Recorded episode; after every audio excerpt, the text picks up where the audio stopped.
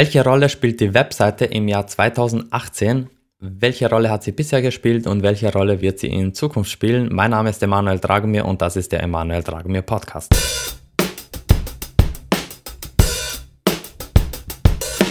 Alright, also, welche Rolle spielt die Webseite im Jahr 2018? Wir haben heute ein sehr, sehr spannendes Thema, das wir herunterbrechen wollen. Was war die Rolle der Webseite bisher? Welche hat sie aktuell? Und was ist meiner Meinung nach in Zukunft die Rolle der Webseite? Doch bevor wir uns in das Thema vertiefen, möchte ich dich darauf aufmerksam machen, dass du ab sofort die Möglichkeit hast, mich persönlich für ein Strategiegespräch zu buchen. Und zwar völlig kostenlos.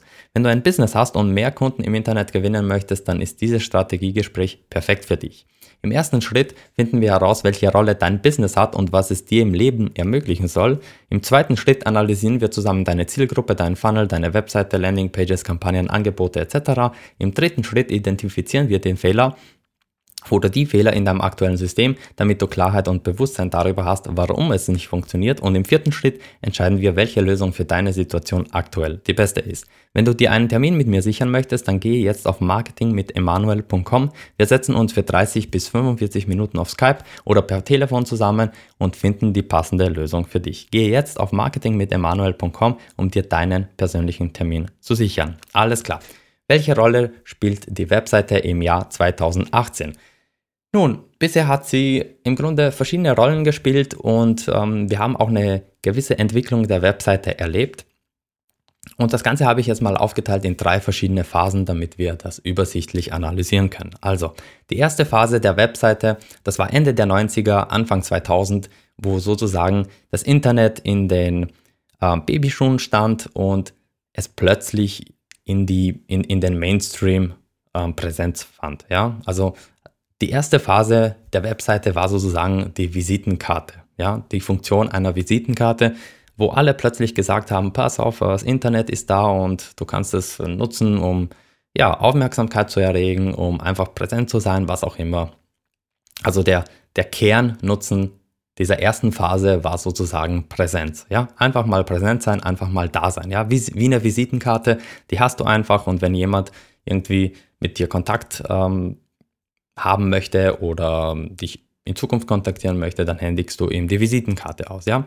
Und genau so ähnlich wie, sie, wie die Visitenkarte war die Website anfangs auch aufgebaut. Ja? Also ein paar Grundinformationen, wer sind wir, was machen wir, ähm, Telefonnummer, E-Mail-Adresse und wenn du möchtest, kontaktiere uns. Ja? Das war sozusagen die allererste Phase der Webseite. Das war wie gesagt Ende 90er, Anfang 2000er. Dann entwickelte sich das Internet ein bisschen weiter. Social-Media-Plattformen waren plötzlich da und das Thema Blog-Content, ja, Social Media, Postings und so weiter wurde plötzlich auch ein Thema, was die Webseite ein bisschen ähm, ja, äh, umstrukturiert hat, beziehungsweise es hat hier eine neue Form vergeben. Und plötzlich war die zweite Phase da. Es war sozusagen nicht mehr eine, nur eine Visitenkarte, sondern es war im Grunde die Zentrale einer Firma, eines Unternehmens, über das sie sich öffentlich positionierte oder präsentierte. Ja, also plötzlich war, waren die Webseiten nicht nur einfache HTML-Seiten, sondern plötzlich hatten sie auch Blogs dabei. Plötzlich hatten sie Social Media Links. Ja, plötzlich wurden Inhalte auch auf Social Media gepostet. Ja, und das Ganze hat man mit der Webseite verknüpft. Äh, man hat die Feeds von Social Media äh, in die Webseite mit integriert und so weiter und so fort. Ja, plötzlich hat es eine, eine, eine Bewegung gegeben, wo nicht mehr nur jeder alleine für sich surfte, sondern Sachen wurden geteilt. Ja, plötzlich konnte man Blogartikel schreiben, die jemand auf Facebook teilte und seine Freunde sahen das plötzlich. Das kannte man Anfang der 2000er noch gar nicht. Das kam erst mit MySpace. Ähm, MySpace war noch nicht so richtig eine Plattform, die man nutzen konnte, um sich Traffic aufzubauen, aber als Facebook dann sozusagen den Rise hatte oder groß wurde oder Twitter, da hatte man plötzlich erkannt, okay, pass auf, ich kann diese Plattform nutzen, um Traffic auf meine Webseite zu generieren und dort kommt alles zusammen. Ja, das ist sozusagen meine Zentrale. Mittlerweile haben wir gemerkt, dass eine Zentrale alleine nicht viel bringt, ja, weil die Aufmerksamkeitsspanne der Leute, die ist einfach viel, viel kürzer geworden und wenn man jemanden sozusagen einmal auf dem Blog äh, oder für seinen Blog gewinnt und keine Kontaktdaten von ihm hat oder ähnliches, dann verliert man ihn wieder, ja, oder den größten Teil zumindest. Deshalb kam sozusagen diese dritte Phase rein. Und diese dritte Phase ist sozusagen dass die Webseite als Eingangstor für den Funnel ähm, ähm, äh, genutzt wird. Ja? Was ist ein Funnel? Das ist ein Thema für einen anderen Podcast, im Grunde dein Kundengewinnungssystem. Ja? Wenn wir es auf ein Wort herunterbrechen sollen, der Funnel ist sozusagen dein Kundengewinnungssystem. Ähm, dazu machen wir mal eine ganz eigene Podcast-Episode, aber die Webseite ist dann sozusagen das Eingangstor in den Funnel. Und das Ganze hat aber ähm, hat sich weiterentwickelt von dieser zweiten Phase, wo die Webseite als Zentrale genutzt wurde. Ja? Das heißt, Blogs wurden weiterhin veröffentlicht oder werden weiterhin veröffentlicht, Podcasts werden weiterhin veröffentlicht, Videos werden auf die Webseite eingebaut, aber jedes Element auf der Webseite ist im Grunde oder sollte so designt sein, dass es in den Funnel hineinführt. Ja? Am besten über E-Mail-Marketing oder ähnliches. Ähm, aber wie gesagt, das ist das Ziel. Und Ganz klar ähm, siehst du es jetzt zum Beispiel auf meiner Webseite, wenn du auf emanueltragenmir.com gehst, da wirst du keine einzige Seite finden, wo nicht die Möglichkeit besteht, dass du dich in meinen Newsletter einträgst oder in irgendeine Art von ähm, E-Mail-Marketing-Sequenz. Ja, also meine neue Webseite, da ist sogar das Impressum oder die Datenschutzerklärung hat oben ein Opt-in-Formular, wo man sich eintragen kann für die, ja, ja für, für den Newsletter im Grunde oder für andere ähm, sonstige E-Mail-Sequenzen. Okay? Also das sind sozusagen die drei Phasen. Ja? Die, die, erste Phase war die Visitenkarte und die hatte als Zweck im Grunde nur die Präsenz. Die zweite Phase, da wurde es im Grunde spannend. Ähm, da hat man sozusagen die Webseite als Zentrale genutzt. Da war das Thema Social Media und Content Marketing plötzlich interessant und auch Google wurde, ähm, wurde, wurde zunehmender, ähm, zunehmender, ja, zunehmend machtvoller, sagen wir mal so. Und man hat angefangen, Suchmaschinenoptimierung zu betreiben und so weiter und so fort. Und in der dritten Phase hat man gemerkt, naja, auf Suchmaschinenoptimierung alleine kann man sich nicht verlassen, weil Google jederzeit seinen Algorithmus ändern kann. Und das ist schon ein paar Mal passiert. Deshalb hat man gesagt, okay, ich versuche mir sozusagen meine Zielgruppe selbst aufzubauen, indem ich die Kontaktdaten speichere und die Webseite als Eingangstor für meinen Funnel nutze. Ja? Und das ist meiner Meinung nach nicht nur in der aktuellen Zeit das, ähm, ja, der Standard für Websites, sondern ich glaube, in Zukunft wird sich das immer mehr in diese Richtung bewegen und wir werden immer mehr Webseiten ähm, sehen, die genau diesen Zweck erfüllen.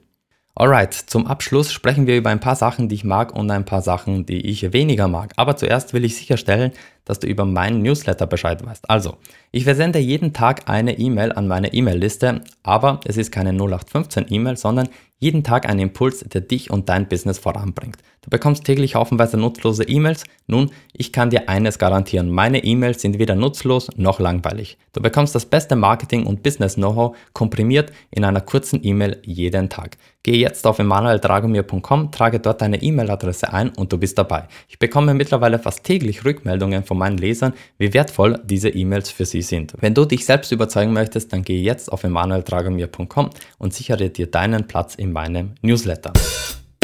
Okay, äh, vor kurzem habe ich mir ähm, ein Abonnement gemacht bei Apple Music. Ja, das ist jetzt kein Apple Music ist jetzt kein Sponsor von mir, aber ich erwähne es trotzdem. Ich habe mir das ein Abonnement gesichert für, ich glaube, 9,99 Euro pro Monat und habe dort im Grunde meinen Lieblingsmusiker gefunden. Das ist Hans Zimmer. Ja? Wer Hans Zimmer nicht kennt, ähm, Hans Zimmer ist dafür allgemein dafür bekannt, dass er für einige der besten Filme aller Zeiten bisher die Musik gemacht hat. Ja? Der, ist, der macht also Filmmusik äh, und für mich ist er im Grunde ähm, der beste Musiker aller Zeiten, ja, Dead or Alive. Ja? Sowohl, sowohl von denen, die schon gestorben sind, als auch von den Lebendigen ist für mich Hans Zimmer die absolute Nummer eins. Und der hat zum Beispiel Musik gemacht für Gladiator, für Pearl Harbor, für The Rock. Ja, einige der echt geilsten Filme, die es gibt, dafür hat er die Musik gemacht. Ähm, und ich liebe es, während ich arbeite, während ich spazieren gehe, während ich was auch immer mache, die Musik von Hans Zimmer zu hören. Das ist ein absoluter Hammer. Und ich würde es auch jedem empfehlen, sich das mal reinzuziehen. Wer wirklich coole Musik braucht zum Konzentrieren, äh, die auch inspiriert, dann schaut euch Hans Zimmer an. Das Coole dabei ist, ich habe seinen Lehrer kennengelernt. Hans Zimmer ist ja Österreicher und er hat auch in Österreich ähm, studiert, beziehungsweise die Musik äh, oder zur Musik gefunden. Und sein Lehrer, der Roland Baumgartner, mit dem habe ich eine Zeit lang zusammengearbeitet und das war auch ein cooler Zufall, dass ich, ich wusste gar nicht, dass der sein Lehrer war. Mitten in der Arbeit sind wir irgendwie äh, auf das Thema gekommen und der hat gemeint, ja, ja, das war schon immer ein guter Schüler, der Hans Zimmer. Und dann, was? Schüler?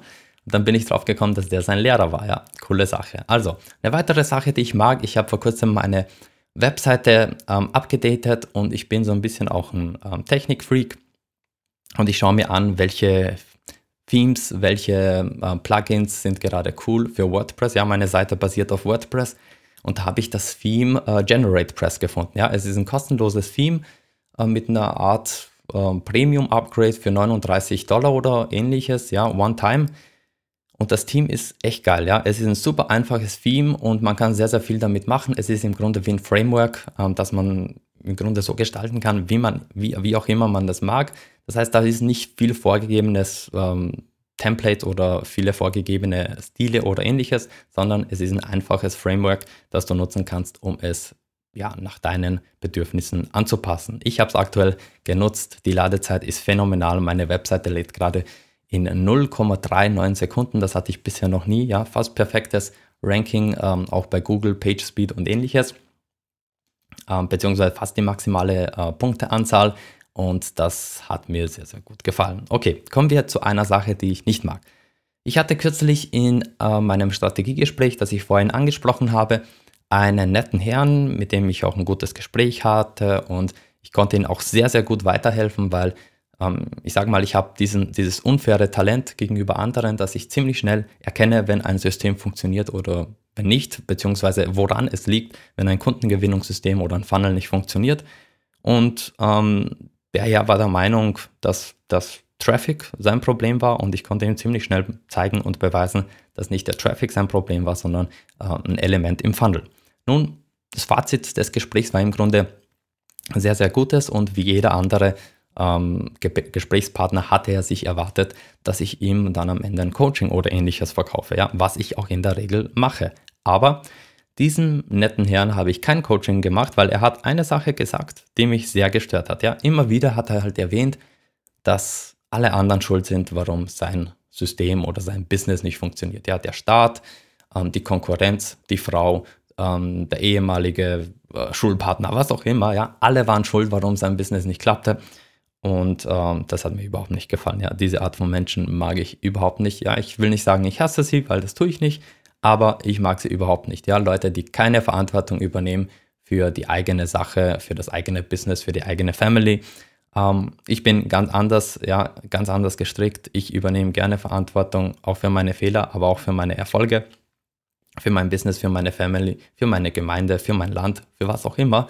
Verantwortung ist meiner Meinung nach das, was eine, eine Zivilisation richtig gut macht. Ja, aber ich will hier nicht allzu philosophisch werden. Ja, das war's für heute. Wenn dir diese Episode gefallen hat, dann abonniere meinen Podcast auf iTunes, Soundcloud oder Stitcher, wo auch immer du gerade unterwegs bist. Wir hören uns in der nächsten Episode. God bless, mach's gut und viel Erfolg.